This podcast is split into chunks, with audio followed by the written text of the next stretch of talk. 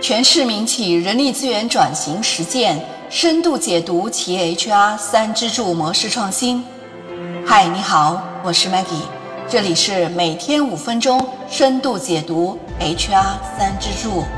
前面五期我们用了大量的时间和大家探讨了华为人力资源战略发展与 HR 三支柱的新模式。我们具体讲了华为成长导向的 HR 三支柱以及三支柱的以需求为牵引的特色。最后，我们分析了华为人力资源管理的问题与挑战。今天我们换个角度，和大家分享一下 HR 三支柱与职能模块的关系。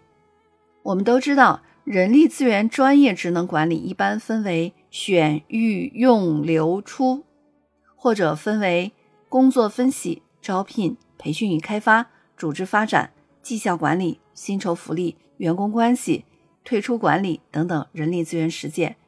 我们通常称之为 HR 的职能模块，它是根据人力资源管理开展工作的过程链条来划分的。HR 三支柱模式。相比于重视过程的职能化管理体系来说，更强调人力资源管理的成果与产出，也就是人力资源管理能为管理层、业务团队、基层员工带来哪些管理组织管理人员上的支持。强调结果，并不代表 HR 三支柱模式推翻了人力资源管理职能，而是以人力资源的各大职能作为方法论和工具，更好地进行人力资源管理活动。那么，HR 三支柱模式与人力资源各职能模块的关系是什么样的呢？我们说，HR 三支柱整体是一个高绩效的人力资源管理系统，每条支柱都是一个子系统。职能模块实际上是嵌入 HR 三支柱模式的每一个支柱之中的，也就是说，每一个支柱都从事与人力资源职能相关的招聘。培训与开发、绩效管理、薪酬福利、员工关系等等工作，三个支柱在从事人力资源职能工作的时候，他们的侧重点有所不同。具体到每个职能模块，三条支柱的具体工作内容有哪些呢？大家可以参考这张 HR 三支柱与职能模块关系表。我们就拿招聘为例，三个支柱都会涉及到招聘职能的工作，但是侧重点不同。专家中心 COE 的招聘工作要思考招聘的渠道与资源，规划职员的总数，负责管理者的招聘猎聘，思考雇主品牌建设等等。